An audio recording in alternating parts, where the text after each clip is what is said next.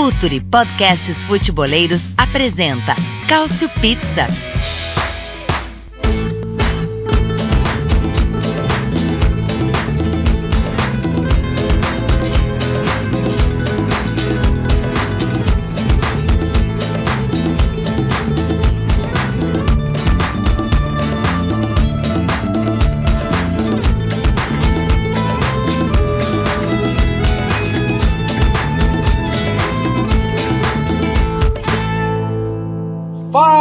Ouvinte do Future FC, mais um Calcio Pizza, o seu podcast de futebol italiano, para falar agora da temporada iniciada na velha bota. Começou mais uma temporada da Série A, temporada que promete bastante, depois de 33 gols em 10 jogos na primeira rodada, um festival de gols. Pessoal que ainda acha que a Série A é um campeonato defensivo, precisando rever os seus conceitos. Mas antes de mais nada, você já sabe, né? Você que acompanha o Cautio Pizza e os outros podcasts do Future FC, se você não sabe, fica sabendo agora. Você pode apoiar o Future FC, ser um apoiador do Future FC e com isso ter acesso a conteúdos exclusivos, a conteúdos em primeira mão, conteúdos premium para você que gosta da análise aprofundada, do conhecimento sobre futebol, do lado científico, enfim, do futebol uh, que é muito mais que simplesmente um jogo, né? E o Future oferece isso para você. E você pode então ser um apoiador do Future. Basta você entrar no, no endereço apoia.cse, apoia.se barra Future F-O-O-T-U-R-E. F-O-O-T-U-R-E de Future para você ser mais um apoiador e ter benefícios aí, ter acesso então a muitos conteúdos exclusivos. Se eu fosse você, não perderia essa oportunidade. Bom, e para para começar essa edição do Cautio Pizza, eu queria convidar o nosso já frequente participante Nelson Oliveira da Cautiopédia, né, a melhor página Twitter, redes sociais em geral do futebol italiano, e em breve loja também Certo, Nelson, seja bem-vindo. Como é que tá o plano da loja aí, meu caro? E aí, Léo? E aí, galera que tá ouvindo a gente? O plano da loja tá, tá indo bem. A gente tá, já tem alguns produtos já feitos e tá fazendo a, campanha no, finan no financiamento coletivo. Que quem quiser apoiar é só ir no cautiopedia.com.br barra apoie. Aí tem todas as todos as, os parâmetros, as condições, as recompensas, as faixas de apoio, tem tudo lá. E tá indo bem, a gente tem ainda mais quase 40 dias aí pela frente, vai dar tudo certo. Boa, muito bem. Então apoie, hein? apoie também a Cautiopédia, porque você vai ter é, excelentes é, oportunidades aí de comprar é, materiais relativos ao futebol italiano, que são muito legais. Você que é fã do futebol italiano, não perde por esperar. Você pode ajudar esse projeto a se tornar realidade lá na Cautiopédia. E fazendo companhia a nós hoje, uma estreia aqui no Cautio Pizza, uma estreia que muito nos honra. Ele que não vai ter a chance de falar do seu querido Ajax hoje aqui na nossa edição, porque isso ficaria para os podcasts de futebol holandês, mas ele é também, como nós, um apaixonado pelo futebol italiano e por isso vai dar os seus pitacos aqui conosco hoje Caio Nascimento, seja muito bem-vindo ao Cautio Pizza, Caio. Olá, Léo, olá, Nelson, a todos os ouvintes. É, primeiramente, a honra é minha de estar participando com vocês, dois dos maiores entendedores de futebol italiano que eu acompanho há muito tempo, especialmente no, é, na, TV e também no Twitter. É uma honra estar aqui falando com vocês e espero estar à altura de vocês. Então vamos lá, ô, ô Caio, eu vou começar por você então, fazendo as honras da casa. É, 33 gols, né? Média de 3,3 gols por jogo.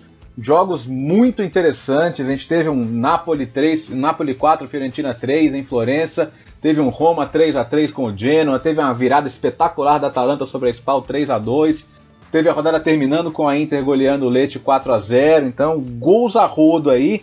O é, que, que, você acha que isso diz sobre o, o, futebol que a gente vai ver nessa temporada na Itália? Por que, que eu te pergunto isso? Porque, embora muita gente ainda olhe para o futebol italiano com aquele clichêzão do futebol defensivo, se a gente pegar especialmente a parte de cima da tabela, você tem muitos técnicos aí que, que prezam pelo jogo, prezam pelo ataque. E você acredita que isso possa. Claro que a gente não vai ter uma média de 3,3 gols por jogo até o fim da temporada.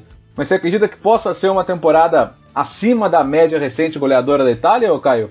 Olha, Léo, eu acho que é uma tendência, sim, no futebol italiano, é, que já vinha sendo demonstrado né, nas últimas temporadas, mas eu acho que essa vai ficar um pouco mais evidente, especialmente para aqueles que ainda pensam, literalmente como você disse, que o futebol italiano é defensivo, o, é, o catenaccio, etc.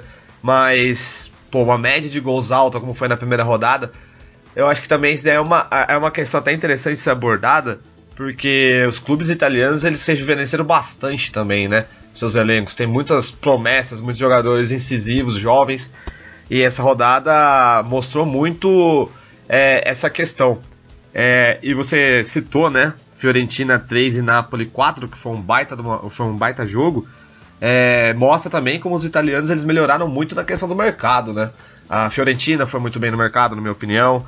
É, o Napoli teve poucas alterações no seu elenco, mas é, trouxe o Lozano, não estreou nessa estre... na, na, na, primeira, na primeira rodada, mas é um jogador que com certeza vai fazer a diferença. É, tem, tem a Atalanta, né, que tá na Champions League, que tá, pra mim é uma da. tá contratando quietinha ali, alguns jogadores não tão famosos, apesar do Arana ser muito famoso aqui no Brasil, porque jogou no Corinthians, mas o Malinovski, que entrou no segundo tempo, na vitória fora de casa, né, contra o Spal por 3 a 2 é, eu vejo especialmente essa tendência porque tem muito jogador jovem e muito time, entre aspas, assim, que não são tão famosos, mas que são tradicionais, por exemplo, Fiorentina, a, o, a, o próprio Atalanta que eu falei, o Genoa que contratou interessantemente bem até o Shone, né, que saiu do, do meu Ajax, citou no começo, é um jogador interessante, até eu acho que ele é mais moldado pro estilo de jogo do agora, né, do futebol italiano. É, o Torino ganhando muito bem, é um time interessante, é um futebol que me agrada bastante. Eu acho que por ter muita juventude agora, especialmente em times que militam ali entre o meio da tabela, acabam beliscando uma Europa League. Tem, é, esses times eles conseguem fazer boas partidas. Eu acho que isso vai acabar exigindo muito mais da, da, da, da Juventus, né? Que é campeã de tudo, e, a, e especialmente da Inter, que montou um belo um time nesse 4 a 0 contra o Leite. Então eu, eu vejo mais ou menos dessa maneira. A juventude de alguns times, alguns jogadores muito bons, é, que ainda também estão buscando fazer o nome deles na Europa. E a maneira de jogar diferente em alguns times de meio de tabela, com treinadores um pouco. que arriscam um pouco mais do que o convencional. Boa, tem um grande exemplo disso aí, por exemplo, que é o Sassuolo com o Roberto De Zerbi, né? Que é um desses expoentes aí dos caras que buscam um bom jogo. Ô Nelson, eu tava, tava, fazendo uma continha rápida aqui, tava olhando principalmente para essa parte de cima da tabela. Então, um campeonato que vai ter aí Maurício Sarri agora na Juventus, que tem Gasperini, que tem Gianpaulo, que tem Paulo Fonseca também, que é um técnico uh, bastante ofensivo. O próprio Conte, né, que em algum, alguns grudaram nele um rótulo de, de, de técnico só de contragolpe e tal, mas no começo da carreira, você vai lembrar que ele tinha trabalhos muito ligados ao 4-2-4, né? era até uma marca de fábrica no começo da carreira dele. Então foi um técnico que surgiu também sobre essa, sobre essa ótica. Né? É, ou seja, é, se a gente olhar é, é sobre essa perspectiva, tem, tem mais gente procurando um futebol positivo do que o contrário, né, Nelson?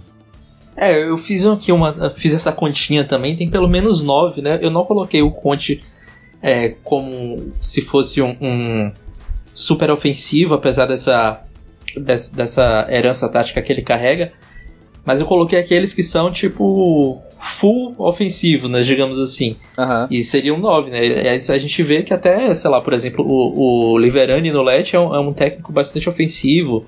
E até por isso mesmo que o, o Let tomou uma goleada tão grande da Inter, né? Se você for olhar, o Let tentou jogar de igual para igual pra, com a Inter, atacou bastante.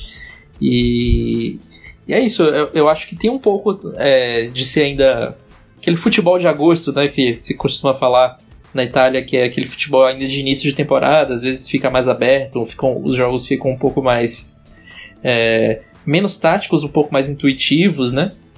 Mas eu também estou bastante animado assim, em relação a, a média de gols. E curiosamente, alguns desses técnicos que têm é, um futebol mais ofensivo não conseguiram né, marcar muitos gols ou não marcaram nenhum. Né? Tipo, o Sarri ainda não conseguiu dar muito a cara dele para a Juve, né? A gente não viu muito um estilo muito, muito é, sarrista, sarriano na, na Juventus contra o Parma. E o, o Milan também com o Gianpaolo não é, não conseguiu nem, nem chutar uma, uma, bola certa no gol, né? A gente vai falar um pouco mais sobre o Milan, sobre o Milan mais na frente. E o de Francisco na Sampdoria não precisa nem falar, né? Tomou um 3 a 0 assim implacável, né, da, da Lazio em casa. É verdade. Mas é isso, a gente a gente vê que não, não tem mais essa história, né? A gente percebe que hoje o futebol italiano é muito mais influenciado é, pelos conceitos do saque do que do Trapattoni, por exemplo. E isso se reflete ao longo das 20 equipes na tabela. Boa, muito bem colocado. É, eu falo sempre, quem, quem tem essa imagem do futebol italiano, para, dá uma olhada nos jogos que, que a coisa não é bem por aí. Agora, eu queria como tema principal aqui hoje falar da Inter. Né? A Inter foi a última impressão, foi o jogo, foi, foi o jogo da segunda-feira, com, com San Siro lotadaço, né? torcida super empolgada com esse mercado forte aí que faz o Marota, né? mostrando ser um cara capaz aí de, de elevar o patamar de um elenco. É, e ainda chegando Alex Santos nessa tentativa de reencontrar o seu futebol, é, de novo ao lado do Lukaku, né, como foi no Manchester United, mas agora num outro ambiente. E um 4 a 0 bastante convincente contra o Leite, com direito a golaço do Candreva, né? Aquela bola que ele ajeita e você fala, putz, lá vai ele chutar de novo. E ele, pá, baita golaço do Candreva para fazer o, o 4 a 0 Então tá, tá, aquela, tá aquela euforia que já aconteceu em outras oportunidades, é verdade mas agora parece ser o, o, o, melhor casamento em muito tempo aí de elenco, de confiança, de um técnico capaz de competir. Qual, qual, qual, é a sua impressão inicial, oh, Caio? E queria que você já falasse um pouco de, de, como você vê o Alex Sanches também se juntando aí a essa, a essa Inter e podendo fazer a diferença.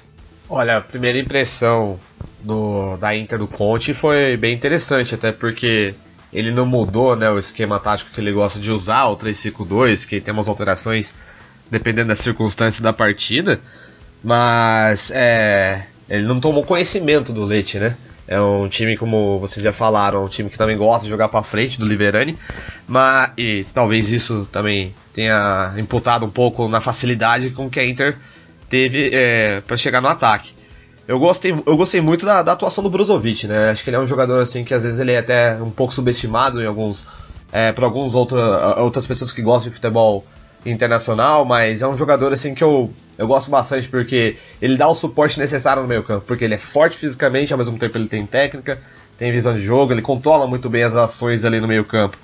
E a adição do Sense, né, para mim foi uma da vai vai ser uma das coisas que a gente mais vai falar sobre a Inter de Milão. A, a sensação que eu tenho é porque já fez muitas boas temporadas com o Sassuolo e veio pra, pra Inter e é um jogador assim quietinho, um cara que tem muita qualidade técnica. Eu gosto muito do jeito como ele, ele pensa né, nas jogadas, ele tem uma escolha de passe muito boa. E, é um jogador assim que eu, eu, é um dos jogadores que não tem tanto hype, né, se a gente pode falar dessa maneira, das contratações boas que o Marota fez pela Inter de Milão mas é um jogador que eu acho que pode dar muitos frutos ainda na equipe Nerazzurri. E falando sobre o Alexis Sanches, nesse jeito de jogar, né, nessa maneira de jogar do, do Conte, ele me lembra muito a maneira como ele, o, o Alexis Sanches estava acostumado a jogar no melhor momento dele pelo Chile, né, na seleção chilena. Porque tinha aquela variação do São Paulo no, no Chile do 3-4-3 ou do 3-5-2. É, ele está acostumado a ter liberdade. Ele às vezes era segundo atacante, né? É, podia também cair pela ponta. Então, ele, ele ao lado do Lukaku, acho que ele vai brigar muito com o Lautaro, né? Ali na, na segunda posição, na, na, segunda função do ataque ali. Eu creio que vai ser um pouco mais. Eu acho que deve pender um pouco mais pro lado do Sanches, apesar de eu achar o Lautaro um baita de um jogador. Mas pelo fato dele já conhecer o Lukaku também, né? é um jogador um pouco mais experiente, o Conte ele gosta dessa questão também, jogadores um pouco mais rodados ali no setor ofensivo. É, eu acho que tem tudo para encaixar. No, é, ele combina com o sistema de jogo, ele combina né, com o jeito de jogar da Inter de Milão, Léo. Ô Nelson, e, e essa, é, essa chegada do Lukaku foi, um, foi uma coisa assim. Impressionante como tá à vontade, né? Parece que já tá na Inter há um tempão, assim, à vontade com a torcida, com o grupo, né? Foi super bem recebido, parece ser um cara muito carismático também. É, já deixou o golzinho dele e a, a, gente parece entender agora por que, que o Conte bateu tanto o pé para contar com ele, né? Pois é, eu acho que uma coisa alimenta a outra, né? O tanto que o Conte quis que ele chegasse fez com que ele senti se sentisse mais, mais facilmente em casa, né? E acho que isso refletiu no elenco também. O Conte tem esse tem essa característica de pelo menos no início dos seus trabalhos, né, de conseguir motivar bastante o elenco em torno de uma ideia. Eu acho que ele passou bastante para o elenco essa duas questões, né? A primeira essa, essa do Lukaku, da, da, daquele tipo de atacante que ele precisava e o Lukaku está oferecendo isso. É, fisicamente você já percebe que tem, ele tem um ganho é, em relação ao, ao, jogador que ele estava sendo no, no, United, né? No, no, em questão de forma física mesmo.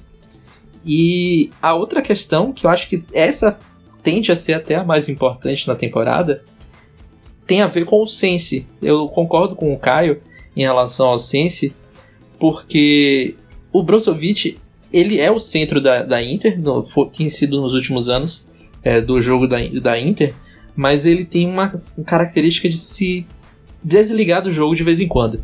E com o Sense lá, no meio-campo da Inter, eu acho que isso tende a diminuir é, tanto a responsabilidade dele é, de ser esse criador, de ser esse cérebro do time, quanto é, o fato de o Sense também poder chamar mais a responsabilidade, né?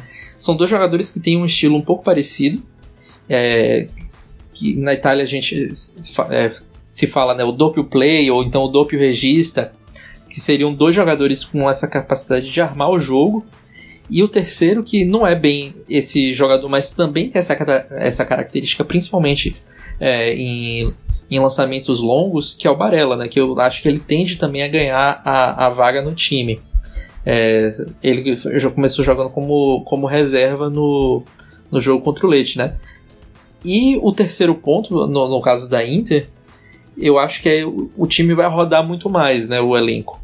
É, eu, principalmente ali no meio campo, é, você vê o ataque que vai ter Sanches e Lautaro, é, Politano também ali como uma opção que talvez fique um pouco mais é, relegada, né? Apesar de ter feito uma ótima temporada. E eu sinto que o Candreva vai acabar ganhando a posição de titular.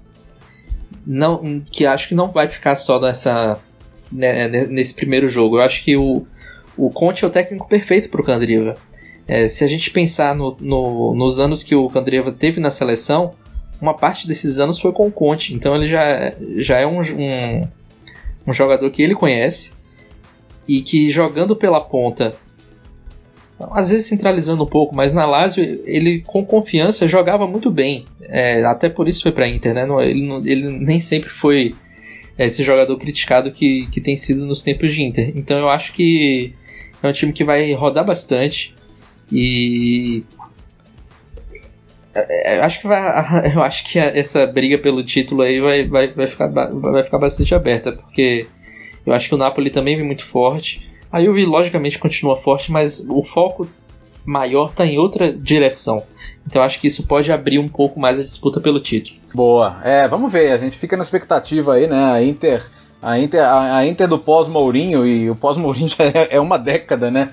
É uma sucessão aí de tentativa e erro, né? E agora parece ter um projeto um pouco mais claro, mais confiável. E vamos ver o que a temporada vai dizer em relação a, a Inter. Agora, mudando de jogo, né? Vamos falar do grande jogo da rodada, né? Fiorentina e Nápoles. Foi um jogo logo no primeiro dia, né? Foi o segundo jogo do campeonato, sabadão à noite na Itália. E 4 a 3 né? 4 a 3 com, com reviravoltas, com polêmica de arbitragem, mas principalmente de, de, de uma coisa curiosa, né? Eu vou, eu vou colocar aqui para o Caio. Ô Caio, quando a, quando a Juventus, quando, quando o Napoli contrata o Manolas, né, e coloca ali a dupla de zaga com Manolas e Koulibaly, e, e, ao mesmo tempo busca esse novo centroavante, né, que poderia ser o próprio Icardi se ele quisesse, né, mas ele nunca abriu as portas para ir para o Napoli. Mas a gente pensou, bom, o Napoli parece que vai ser mais confiável na defesa, mas ainda falta aquele grande goleador. E o que a gente vê é um jogo em que a defesa foi exigida e, e, e não foi bem, né? Tomando três gols, mas que o ataque foi muito bem obrigado fazendo quatro. Então, acabou não sendo muito a cara do Napoli que a gente imaginava, né, Caio? Pois é, teve umas reviravoltas meio doidas né, nesse jogo. É, eu concordo com o que você falou, acho que a defesa, quando a gente esperava que ela seria um pouco mais segura, né? Ela acabou não indo tão bem nessa estreia. É, a partida de Lorenzo não foi tão boa, né? Pela, acho que a, é, marcar pelos lados tem sido um problema pro Napoli, né? O, tanto com o lado do Mário Rui quanto o lado de Lorenzo, o time da, do Napoli sofre um pouco nesse tipo de marcação. Acho que o Manolas e o Colibali, por mais que de uma maneira geral a defesa né, acaba pagando ela de uma maneira geral, acho que os dois, a dupla de zaga sofreu um pouco porque marcar pelos lados, acho que o Ancelotti ele vai ter que tomar mais tempo no treinamento dele ali, né, pra corrigir esse problema. Eu tem uma questão no Napoli, é um jogador que eu gosto, mas eu não consigo ver um jogo dele bom no Napoli, é, é não pelo fato de é, dele ser ruim, mas é o, é o Zielinski. É, é, ele é um jogador que tem uma certa qualidade técnica, tem qualidade técnica para jogar no Napoli, mas ele desliga muito do jogo, né? E eu acho que foi a tônica no jogo contra a Fiorentina. E ele é um jogador assim que ele pode sempre dar mais, né? O Alan também acho que ficou um pouco aquém daquele cara que, ele, que a gente já está acostumado a ver, um cara muito regular. É aquele quadrado então ali, né? Literalmente a gente pode falar dupla de zaga e os dois volantes à frente dele, ou literalmente os dois centrais aquele quadrado que forma ali entre os, eh, entre os quatro ali não deu muito certo com o Napoli. E o que me chamou muita atenção novamente é o Insigne, né? Ele é um cara assim, na, na dificuldade do Napoli, por, por mais que precise encontrar o seu homem gol, né? É, ele, ele tira alguma coisa. Ele é um jogador assim muito chato de se enfrentar. como quando eu falei que o Napoli tem dificuldade em marcar pelas laterais, ele cria esse tipo de dificuldade para os adversários do Napoli, né? que é um cara muito frenético, um cara que não para, o cara quando ele pega a bola, ele, ele vai arrancar uma falta, ele vai arrancar um pênalti, ele vai arrancar alguma coisa quando, quando, ele, não, quando ele não acaba fazendo gol. Ele acabou deixando dois, né? Então é um jogador assim que se eu fosse torcedor napolitano, com certeza é, eu sempre confiaria nele. E o Mertens é aquele jogador que você não pode sossegar perto dele, né? Se você pisca, ele arranja também alguma coisa. Às vezes você fica até com raiva. O meu xará que participa toda vez aqui, né? O Caio Bittencourt. eu acho que ele tá cansado de falar isso do Mertens, né? Ele é um jogador assim, quando você menos espera, ele, ele faz algo bom, mas se ele fosse 100%, né? Ou às vezes vai 70% do que ele pode jogar, ele seria um grande jogador. E, e, eu acho que assim, o que me tira um pouco a confiança com relação ao Napoli é isso: é um, é um time que, se você for analisar friamente, é, posição por posição, jogador por posição, especialmente do meio pra frente, você vai falar, pô, o time do Napoli é muito bom. Só que tem essas questões psicológicas, né, se a gente pode falar dessa maneira, como eu falei do Zelinski, do Mertens, são jogadores que às vezes você fala, poxa, joga mais 10% ligado, sabe? Se você jogasse um pouquinho mais ligado, acho que a, o Napoli sempre seria um time muito mais confiável, especialmente em jogos fáceis, como não foi esse contra a Fiorentina, porque eu acho que o time violeta é muito interessante, apesar de ter perdido em casa. É, o Pulgar, para mim, desde os tempos de Cagliari, né, ele, é, ele sempre jogou muito bem. É um jogador que ele é forte na marcação, mas ele tem uma qualidade no lançamento que eu fico uh, literalmente no, no Cagliari não, né? Desculpa, no Bolonha. Que ele sempre teve muito bons lançamentos. Ele é um cara que se posiciona bem no meio campo. Ele sabe escolher o passe, ele sabe cadenciar a jogada. Fez uma baita Copa América. E eu acho que ele pode ser o regista de certa forma, tá? De certa forma, desse time do Napoli, porque ele não é aquele cara, o maestro, mas ele é um cara que tem um passe muito bom, ele flui muito bem o jogo. Gostei muito também do, da, da participação do Chiesa, né? É, é, um dos jogadores jovens que eu citei, não citei, mas é um dos jogadores que se enquadram na minha primeira participação aqui no Cautiopédia, quando eu falei que tem muitos jogadores jovens bons na Série A esse ano. E o Chiesa, ele não só desse ano, né? Ele vem numa crescente muito boa, mas eu vejo ele muito maturado no, no europeu, né? Que a Itália acabou sendo eliminada na primeira fase, que a Romênia passou. É, o Chiesa ele jogou muito bem e eu acho em certos momentos ele carregou a Itália. E é um jogador que ele, ele, ele tem muita personalidade. E eu acho que acho que essa temporada pode ser o grande estouro do Chiesa, porque como eu disse do, do Insigne, eu vejo isso para é, a Fiorentina. É um jogador que ele carrega muito bem a bola em progressão, ele sabe o que ele tem que fazer. Ele, ele é um jogador que não se esconde do jogo. E na partida contra o Napoli ele deu muito trabalho, né? Quando ele bateu de frente, especialmente com o Di Lorenzo. É verdade. Aliás, o, o Chiesa foi uma questão de honra, né, para essa nova diretoria da Fiorentina. O Rocco Comício, o novo dono. Aliás, foi uma noite de muita saudação aí ao novo dono, né? A torcida vivia as turras com, com os Della Valle, né? Então, esse começo de uma nova era aí. Claro que a Fiorentina já tinha jogado na Copa Itália, mas esse primeiro jogo de Série A acabou sendo o grande marco. E o comício saiu, na verdade, muito bravo, com razão, com, com a arbitragem no David Massa e com o Valeri no VAR, né, que deixaram passar aquele pênalti surreal, né? Pênalti, famoso pênalti fantasma em cima do Mertens, que foi o grande erro de arbitragem da rodada, né? A gente teve outras situações polêmicas aí, muitas relativas a, a toque de mão, né? A, a essa nova regra que tem uma interpretação mais literal, né, em relação à posição do braço. O Cagliari Brescia teve um lance assim que definiu o jogo. O próprio Napoli Fiorentina teve esse lance do Zielinski no começo, enfim. É, mas esse, esse foi muito fora da curva para uma, uma primeira rodada de arbitragem até boa no geral. E queria te ouvir também, Nelson, sobre essa questão aí do, da polêmica, mas também do, dessa Fiorentina que começa com um time muito jovem, aí com o passar do tempo entra Boateng, entra Ribéry, o time do nada fica mais experiente, né? E, e, sobre esse Napoli também, que pega a Juventus no final de semana. Queria te ouvir também sobre o jogo, Nelson. É, sobre o, o, o erro do David Massa, sem comentários, né? Aquele pênalti ali, de fato, ficou até uma dúvida se não teria sido um toque de mão até antes, né?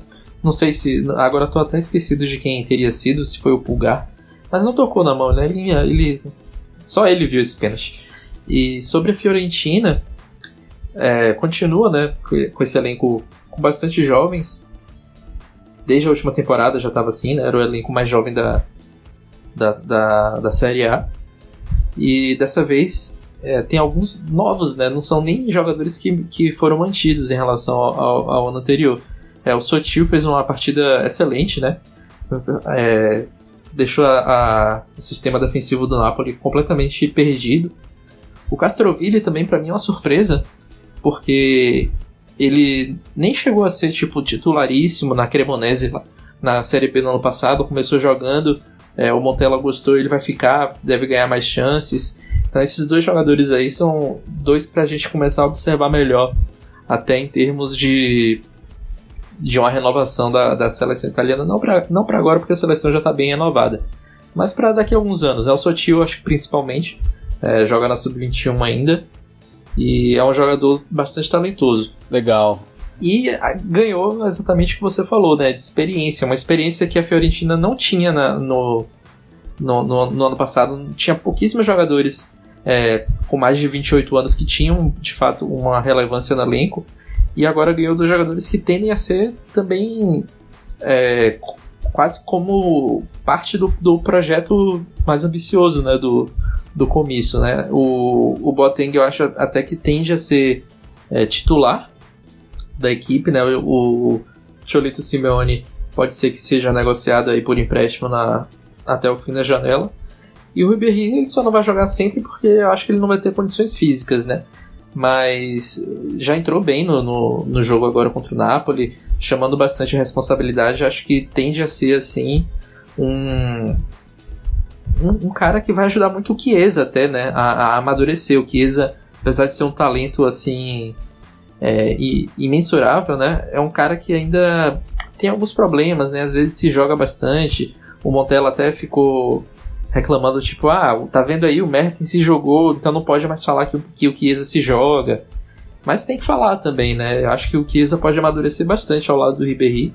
E é um, um trio de ataque que promete incomodar bastante. Eu acho que a Fiorentina é, dentre esses times que correm por fora por, por uma, uma vaga europeia né, na Liga Europa, é um dos times mais interessantes. É, é um time pra gente ficar de olho, sem dúvida nenhuma. Bom, que a gente tenha mais jogos então, como esse Fiorentina 3, Napoli 4, que foi muito, muito bacana. O que não foi bacana, meus caros, foi a atuação do Milan, derrotado pelo Odinese por 1 a 0 Gol do Rodrigo Becão, que chegou chegando na Série A né? Logo no seu primeiro jogo fez o gol da vitória, gol de cabeça. A Udinese do Tudor, que agora começa a temporada, né? Ele foi bombeiro duas temporadas seguidas e agora começa. A Udinese que não deixou o Milan jogar, marcou praticamente metade do seu campo. E aí o Milan foi um deserto de ideias. E foi tão horrível, mas tão horrível. É... Vou começar agora por você, Nelson tão horrível que já está se cogitando abandonar um esquema que é, que é o esquema padrão do Gianpaulo, né? Ele tá olhando pro elenco e falando, cara, talvez eu não consiga jogar assim com as peças que eu tenho. O que não é uma coisa muito legal de se falar, faltando poucos dias para acabar o mercado, né? Mas foi nesse nível de horroroso, né, Nelson? Pois é, a gente até comentou, né, no último Cautio Pizza sobre essa questão tática do Milan, né? Primeiro em relação ao Susso, que não tem o hábito de jogar centralizado. é um jogador de, de, de ponta, né? Principalmente de jogar da direita cortando para o centro, né? Para poder finalizar, principalmente com a, com a perna esquerda.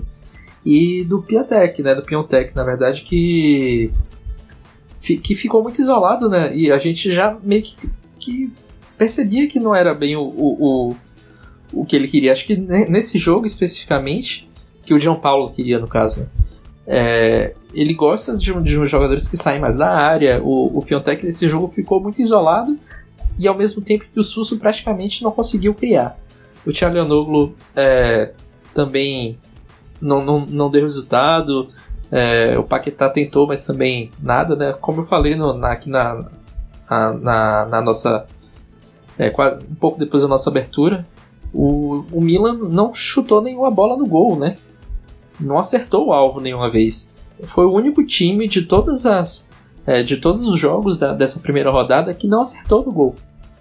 É, os, todos os times que vieram da, da Série B, inclusive o Verona, que tem o pior elenco da, da, da competição, acertaram no gol, né? O, o, o, Verona até fez o gol, né? Um golaço do, do Miguel Veloso até.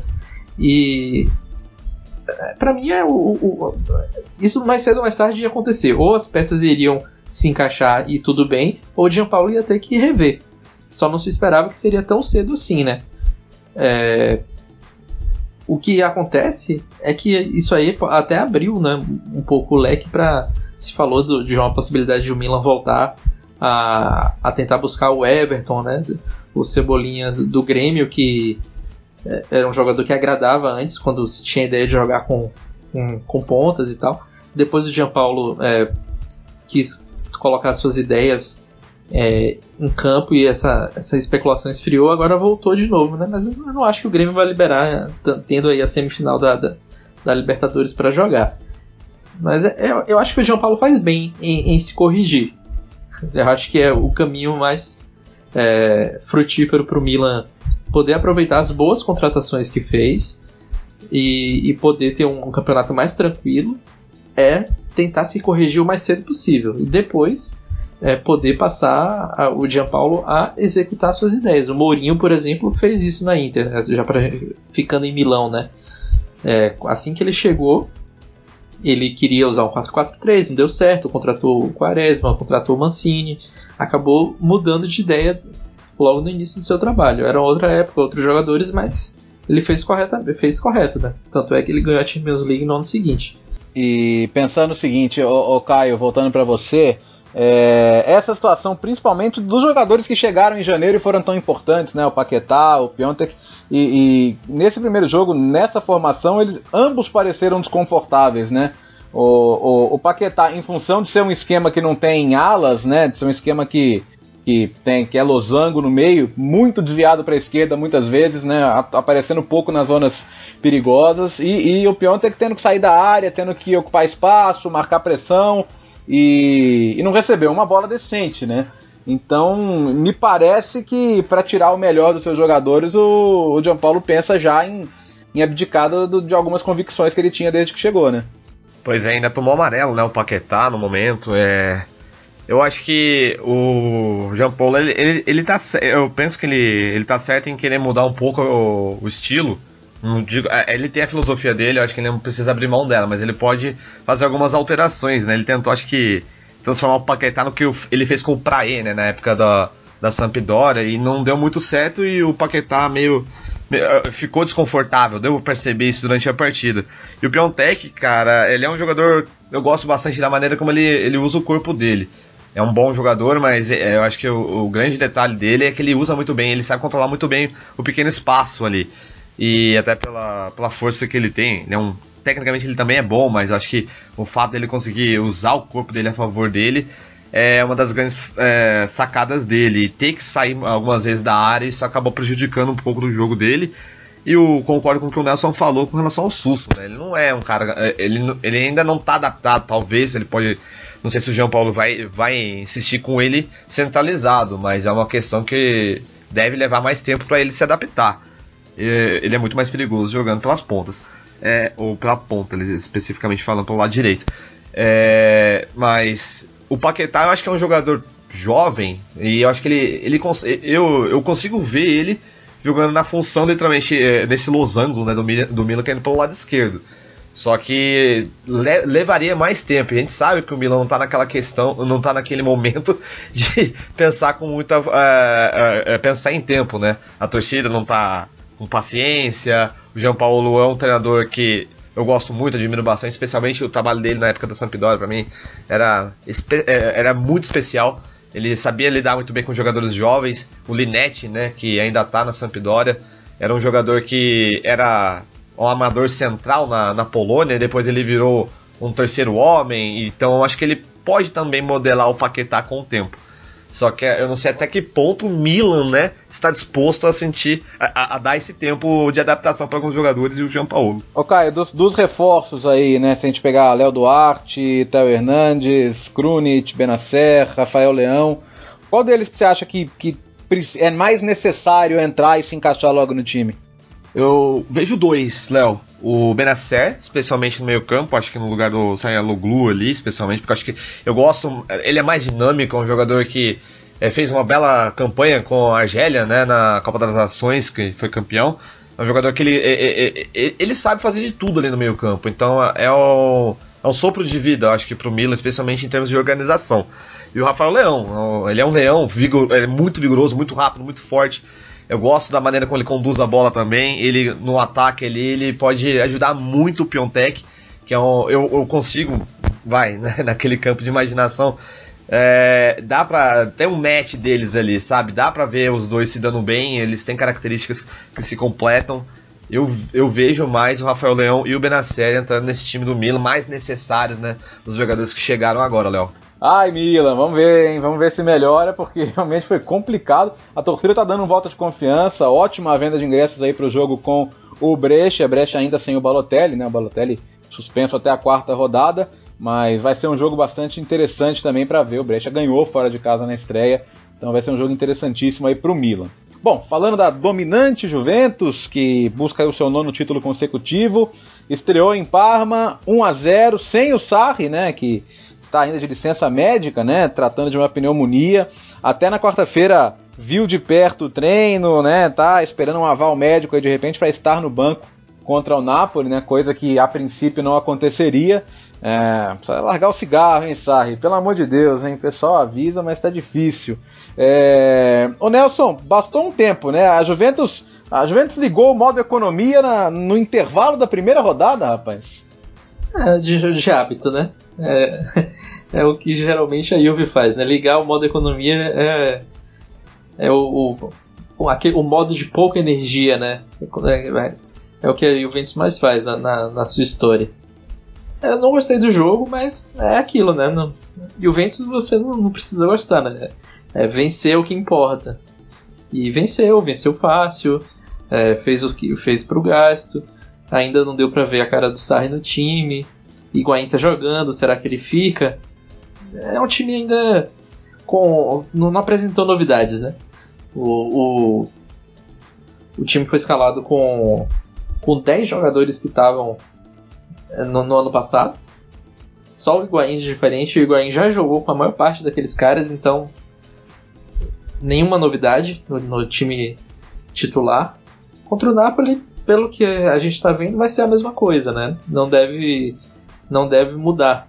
Então, eu tenderia até a dizer que se o jogo fosse em Nápoles, que o Napoli teria mais vontade de ganhar esse jogo aí do que a própria Juventus. Mas como o jogo é em Turim, é, e o Napoli tem muita dificuldade de vencer em Turim historicamente, né?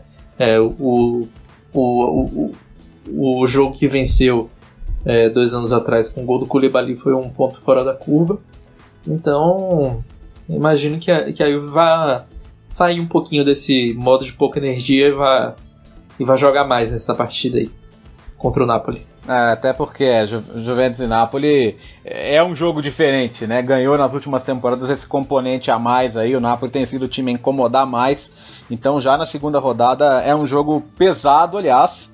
É, Juventus e Napoli e o Derby de Roma, Roma e Lazio, segunda rodada pesadíssima nesse final de semana, antes da primeira pausa aí para a data FIFA. Ô, Caio, eu queria te ouvir um pouco sobre, sobre essa formação, esse 4-3-3 já dogmático do Sarri, né? Mas com o Cristiano Ronaldo voltando a jogar pela esquerda, até fez um gol anulado, corretamente anulado, e, e um Higuaín que conseguiu ser bastante associativo até, né? Se a gente pensar na temporada horrível que ele teve, tanto no Milan quanto no Chelsea, volta para a Juventus sem saber exatamente se vai ficar ou vai sair, né? É um dos tantos jogadores que estão no mercado, a Juventus precisando fazer caixa, mas algumas boas combinações aconteceram, né? No, no, final das contas, eu pelo menos achei que ele funcionou bem nesse, nesse trio, nesse primeiro jogo.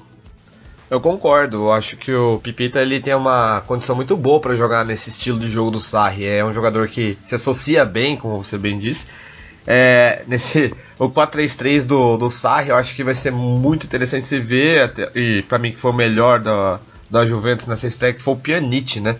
Que ele já vem sendo o cara que organiza né, o, o meio campo da, da Juventus, mas ah, com, com a filosofia de jogo, com o preceito, né, com a premissa de jogo do, do Sarri, eu acho que ele tem de ser um jogador cada vez mais simbólico né, nessa maneira de jogar. E tendo esse uh, tendo um cara cerebral como ele, literalmente com mais destaque, até com mais liberdade, eu acho, de jogo, é, vai, vai ficar um pouco mais interessante se ver jogar, apesar da, da, do modo de economia de energia, né, de bateria, que vocês bem falaram da Juventus. É, de novidade teve o Rabiot, né, que entrou aos 18 minutos do segundo tempo no lugar do Kedira, e agora a Juventus vive essa expectativa, né? A Juventus precisa vender jogadores, pode ter que tirar jogadores da lista da Champions League. A Juventus tem um problema que é a falta de jogadores formados no clube, né? E na lista de 25 tem que ser pelo menos 4, senão você fica sem as vagas. E hoje só tem o Pinsoli, o terceiro goleiro. Então a Juventus pode ter uma lista de 22 jogadores na, apenas na fase de grupos da Champions League. O Mandzukic, segundo a imprensa, foi oferecido ao PSG e não quis sair. Ninguém quer sair da Juventus, né? A Juventus oferece aí belíssimos contratos aí para os jogadores e depois acaba ficando meio que refém desses contratos altos que oferece. Então tem essa situação aí com o Matuidi, com, com o Mandzukic.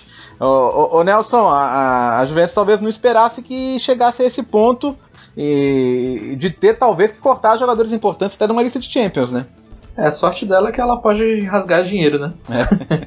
né? Então, o, o, problema maior vai ser, acho que, administrar, né? O elenco. E o Sarri é novo lá, não é um cara tão fácil assim de se conviver, então pode, pode gerar alguma complicação. Mas vamos ver aí, nesses né? últimos dias, eu acredito que pelo menos uns, umas duas peças ele, eles consigam vender. E aí, pensando nisso dos do jogadores é, formados no clube, aí a gente pensa, né? Pô, o, o, o quem foi vendido, né? Poderia estar tá aí, ser, ser utilizado ainda, apesar de o dinheiro que entrou ser importante, né? A gente sabe das questões de caixa, mas teria um problema logístico a menos para ser resolvido nesse sentido. E, e, nessa. A gente já discutiu isso em outras vezes, né? Mas nessa necessidade dos clubes equilibrarem seus balanços, né? De fazer a plusvalência, né? Que é o lucro sobre o, sobre o gasto, sobre o valor do jogador o cara que é da base, como ele, como o valor inicial dele é zero, né? Ele acaba sempre gerando mais lucro. Então, os clubes acabam fazendo muitos negócios com jogadores formados para equilibrar suas contas. E a Juventus acaba entrando nessa também. E aí, na hora de ter jogadores da base para completar o elenco, não tem. É, segunda-feira, hein? Se você está nos ouvindo antes do dia 2, segunda-feira, dia 2, é o último dia para as negociações, é o dia que todos os dirigentes vão para o mesmo hotel, é uma farra, tem dirigente tentando jogar contrato por cima da porta. Já aconteceu isso na história da Série A. Mas voltando à primeira rodada, então, e essa primeira rodada de muitos gols, é, certas coisas não mudam, Nelson Oliveira. Como a Roma, que três vezes está na frente do Genoa e por três vezes toma um empate desse Genoa, desse ataque muito interessante aí de Pinamonte e Coamé, mas principalmente de, de uma Roma que, caramba, a Roma já vai começar levando três gols no Olímpico, rapaz. É, ninguém passa impune frente a Kwame Pinamonte, tendo Fábio e Juan Jesus na defesa, né? Fica meio difícil. E o, o Juan Jesus especificamente falhou no, em dois gols, né? Foi uma, uma atuação assim bem ruim do, do brasileiro. Falhou num lance assim inexplicável. Eu Tipo, um lance que o, o Romero, o ótimo zagueiro do Genoa, né, que a Juve logicamente já contratou, é, che chegou de surpresa por trás, ele não percebeu essa passagem, depois cometeu um pênalti é, completamente desnecessário. Né? É, enquanto, enquanto a Roma tiver zagueiros assim, né, não, vai melhorar a situação. É, o mercado melhorou muito as laterais, né? O Zapacosta e o Spinazzola são ótimos jogadores. É, Spinazzola já se machucou, né? Tem sido uma, uma constante dele no, nos últimos anos. Não, não foi grave, né? Mas enfim, mal chegou já e já se machucou. O Mantini, para defesa, tende a ser titular, mas não, não entendo ainda porque o, o Paulo Fonseca é, não lançou é, esse jogador. E acho que vai acabar contratando o Nicolu, né, do, do Torino, que rolou até um problema com, com o Mazzar e ele não quis é, jogar na, no, no, primeiro jogo contra o, o Wolverhampton na Liga Europa. Acho que também não vai jogar nesse, nesse, nesse jogo agora dessa quinta-feira. E porque está negociando com a Roma, né? Eu acho que a Roma vai acabar levando, é uma boa contratação. E tende a ser titular do lado do Mantini, né? É, com esses dois aí, talvez melhore bastante a situação. Mas enquanto isso não acontecer, vai, vai ter que ficar dependendo do Dzeko, né? Dzeko fez um, uma ótima partida e foi um, uma, uma, permanência muito importante, né? A Roma quase perdeu o Dzeko nessa janela, renovou o contrato com ele, renovou com o Zaniolo, renovou com o Under. Beleza, o problema é a, até quando esses jogadores aguentam, né? O Dzeko, beleza, tá no fim de carreira, mas tantos investimentos e os resultados não chegam. É, é, eu acho que o. Eu já falei aqui outras vezes, repito, né? O Paulo Fonseca vai ter trabalho. É, me deu até boas impressões do ponto de vista é, de, de fluência do jogo, de boas chegadas no ataque, mas enquanto não resolver esse sistema defensivo, vai ser complicado. Bom, o, o Caio acompanhou o Mantini na Atalanta, né, nesse percurso que até o levou à seleção. Você acha que o fato de vir muito habituado numa defesa de três pode fazer com que ele sofra um pouquinho mais, ainda mais num time onde tradicionalmente a defesa é um problema como a Roma, ou Caio? Olha, eu acho que ele vai demorar um pouco para se adaptar, Léo, porque é muito diferente, né? Jogar com uma linha de três e depois voltar para uma linha de quatro. E é um, é um jogador assim inteligente até, um, eu acho que isso é um pouco caro, mas é um zagueiro inteligente, potencial de crescimento dele é alto. Só que para esse primeiro momento, ainda mais com, né, como ficou evidente nessa partida com, contra o Genoa, eu acho que ele tende a sofrer um pouco, Léo. Porque é é, ele é rápido, é um zagueiro que eu acho assim, ele é bom na recuperação. Só que ele está acostumado com o cenário, né? Até ele se adaptar, a Roma também é um time inter, é, que às vezes fica leva o jogo de uma maneira inexplicável. É, o Cristante, eu acho que ele não fez uma boa partida ali no meio campo, não conseguiu ajudar muito bem é, a proteger ali a dupla de zaga romanista. Então, eu acho que uma, é, ele pode ser uma solução, mas não para esse primeiro momento. Ô, ô, Caio, ainda com você, a Atalanta terminou a temporada passada virando um jogo para se classificar para Champions e começa a nova temporada também virando o jogo, 3 a 2 contra a Spal em Ferrara, fora de casa com grande participação do Muriel. E, e o fato de você ter um Muriel para sair do banco para mudar o jogo mostra como, como enriqueceu esse elenco da Atalanta para essa temporada, né? Sim, o Muriel, ele, ele sempre teve essa característica também, né? O cara que ele, ele nem sempre foi titular, ele é um jogador, acho que assim, muito acima é, até do que o, a fama dele sugere, mas ele é um jogador assim muito rápido, muito inteligente, um finalizador é, como poucos, e o cara ele sempre sai. Ele, quando ele sempre sai do banco, ele sempre tira um gol, cara. Se você para e pensa nos jogos que você viu do, do Muriel, você sempre vai lembrar no jogo que ele, putz, ele tava no banco, ele entrou e acabou salvando a equipe. Ele chegando com tudo na Atalanta, eu acho que foi uma das belas contratações que a Atalanta fez nesse mercado. E é um cara que eu, ele com o Papo Gomes ali, eu acho que dá para dar um, um, um salseiro muito interessante se ver, porque é um time ajeitado, né, Léo? Ela já tem, o seu, já tem o seu estilo de jogo, ela lembra até o jeito de como jogava a Sampdoria, né? A gente estava falando Sampdoria é, agora há pouco, o estilo de jogo. É, lembra um pouco, é um time bem interessante, é um, bem, é um time bem sistemático até certo ponto, mas é gostoso de ver. E creio que o, com a chegada do, do Muriel como salvador né, da pátria vindo do banco, ele pode até às vezes arrancar né, é, uma titularidade dependendo do adversário que vai enfrentar porque ele é rápido, é completamente diferente do, do Zapata, que ele serve como uma âncora ali, né? Um jogador que ele consegue segurar muito bem a dupla de zaga adversária, mas é, com o tipo de jogo da, da Atalanta, com o Gomes sendo rápido, o Pasalic fazendo um bom jogo, o Freuler vindo de trás, é um time que ele, ele é muito associativo, o time da, do, da Atalanta. E tendo um jogador rápido, com uma velocidade de pensamento para finalizar, eu acho que o Muriel é uma das contratações mais interessantes, por enquanto, nesse momento da Série A. Queria tocar duas coisas aqui com você, né, o da Atalanta. Primeiro, como é que você vê essa chegada do Arana, né, para ser uma opção a mais aí para essa ala esquerda? E segundo, a pré-temporada tinha deixado algumas dúvidas e o começo da temporada também. Para encarar uma Champions League, a defesa da Atalanta me parece um pouco frágil, né? É, eu acho que tem que resolver essa questão aí, né? Como diz o outro. E no tocante à, à, defesa, acho que o Skirtle não, não, não, não sei se dá conta do, do recado, não. É, é, tem jogadores meio envelhecidos, né? O próprio Skirtle, o Toloi é um cara envelhecido, mas às vezes passa por alguns problemas é, físicos. E o, o também já é um cara mais, mais experiente. É, acho que pode ter algum problema por isso. E a, a, chegada do Arana ela pode significar a saída do Gozens, né? Eu não sei se, se o Gozens ficaria, mas ficando o Gozens, o Arana parte como reserva, né? Assim, o Gozens é um, um jogador muito é, querido pelo Gasperini porque entrega bastante o que o Gasperini pede, né? Que é aquele jogo de amplitude. Ele fecha muito na, na, na no segundo pau, geralmente, para receber os cruzamentos do, do.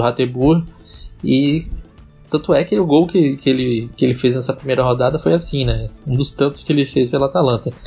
E eu acho que o Arana, para ele conseguir competir de fato, ele tem que ter uma produção ofensiva muito grande, né? Porque o Gozens é um cara que chega muito no ataque.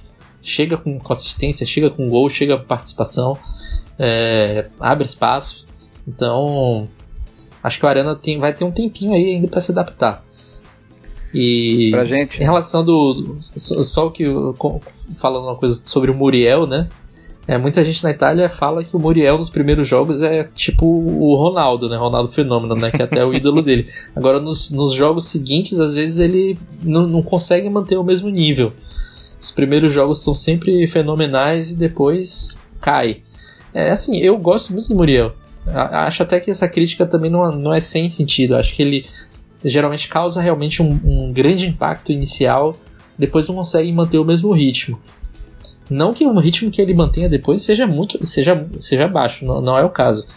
Mas não sei, a gente sempre fica esperando que o Muriel possa dar esse salto e ele não consegue. Eu acho que a Atalanta é um lugar que ele pode conseguir isso, porque é um time em que o futebol dele funciona bastante.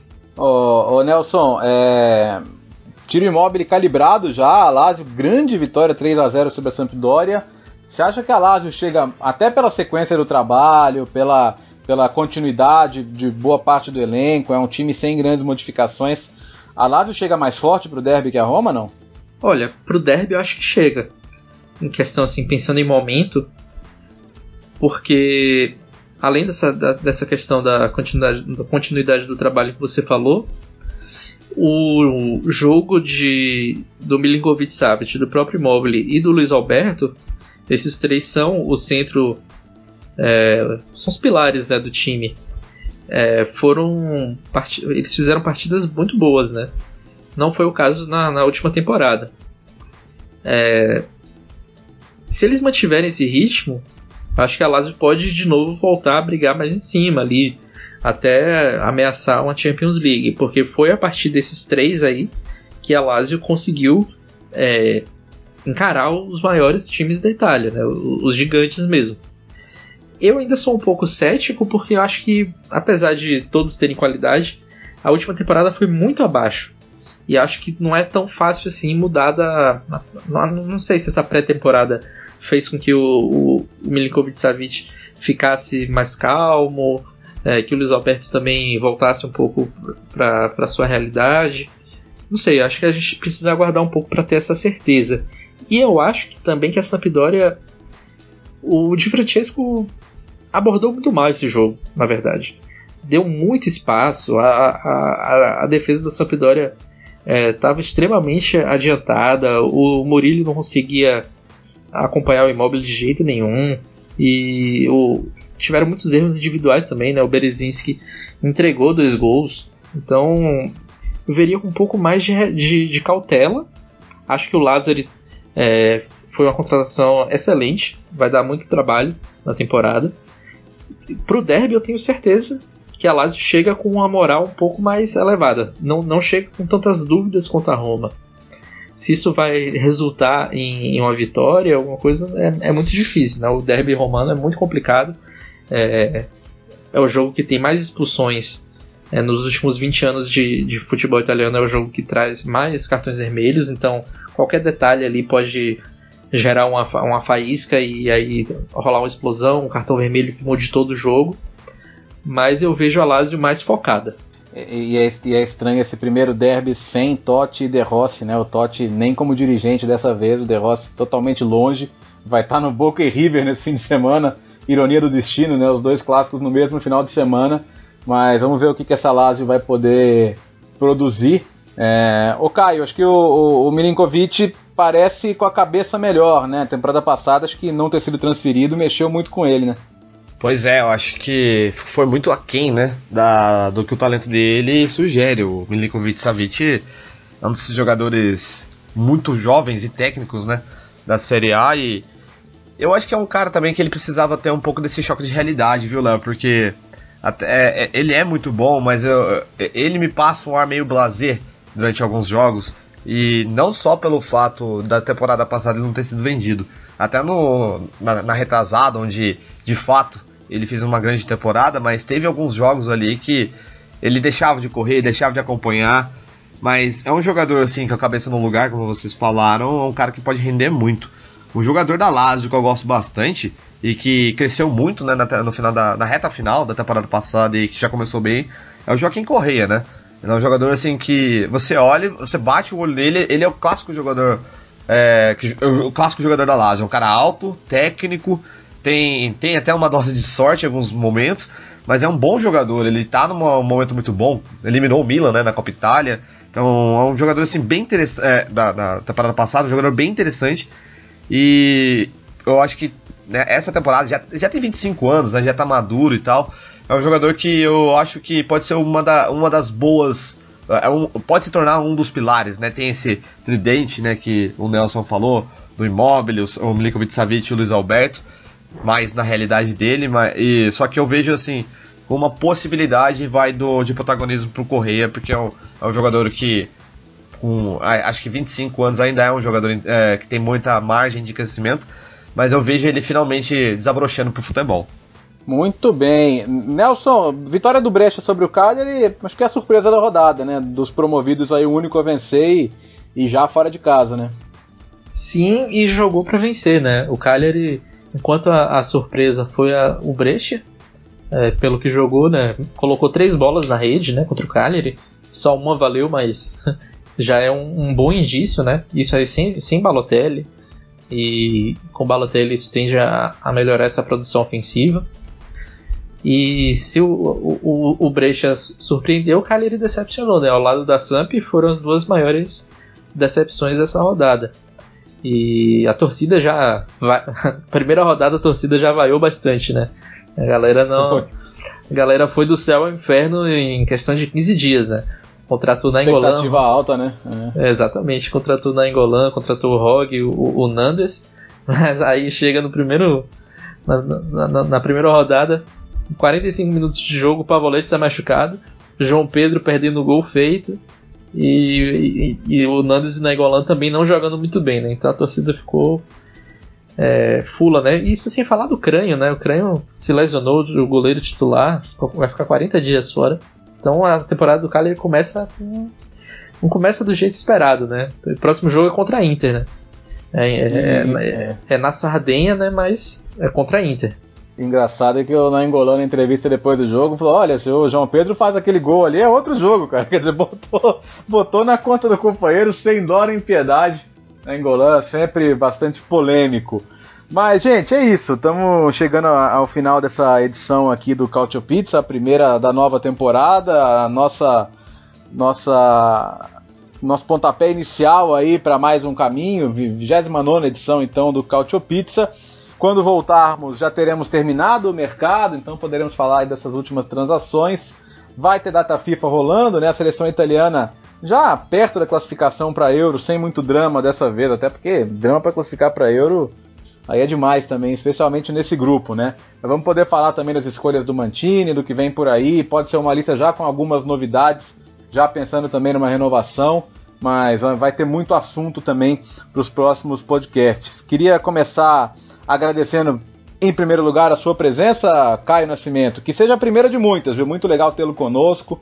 Muito bacana aí o seu conhecimento do futebol italiano, que você possa dividi-lo com a gente em mais edições aqui do Cautio Pizza, viu? Seu destaque final aí. Eu que agradeço, Léo. É, já me coloco à disposição aí para quando vocês precisarem. Estamos aí para falar bastante sobre o Cautio, que, como você bem disse, né? As pessoas têm que desapegar de velhos conceitos, especialmente com relação ao futebol lá na bota. E meu destaque final, é, eu acho que até do último jogo que vocês falaram, um jogador que eu gosto bastante, eu gosto muito de acompanhar futebol de base, categorias inferiores, né? É o Sandro Tonali, o meio campista do Brecha, e um, é, não comparando diretamente, mas ele tem aquele quê do Guardiola, né? Um jogador centralizado, centrocampista, aquele cara que para a bola, pensa o jogo. E foi um dos últimos, o último clube, né? É, em alto nível que jogou. O Guardiola no tempo de brecha, né? E o Sandro Tonali é um dos jogadores que eu acho que tem tudo para explodir. Vocês vão falar bastante sobre ele aí no Cautio Pizza. Com certeza. Um grande abraço, pessoal. Com certeza, com certeza. Obrigado aí pela participação, Caio. E obrigado também a você, Nelson Oliveira, da Cautiopédia. Muito obrigado por mais uma participação. Seu destaque final, Nelson.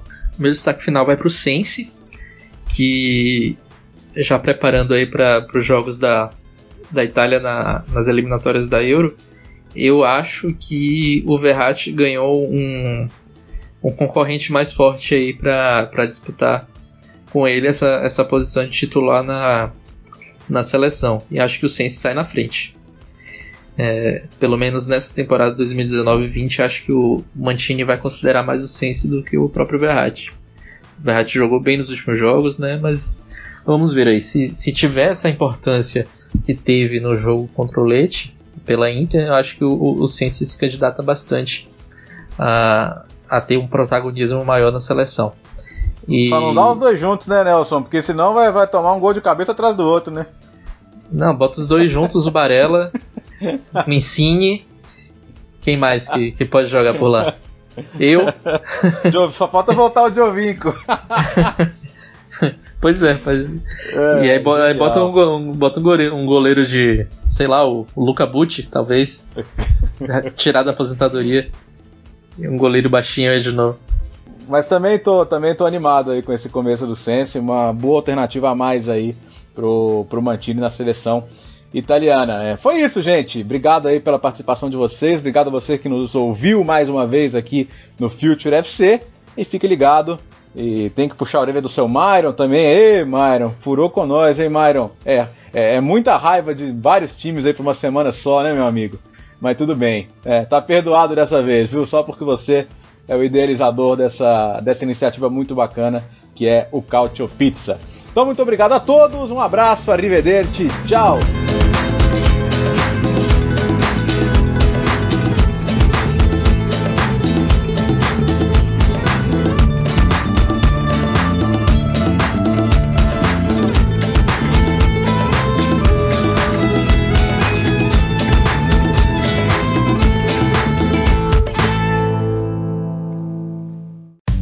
Futuri apresentou Cálcio Pizza. Acesse www.futuri.com.br e pense o jogo.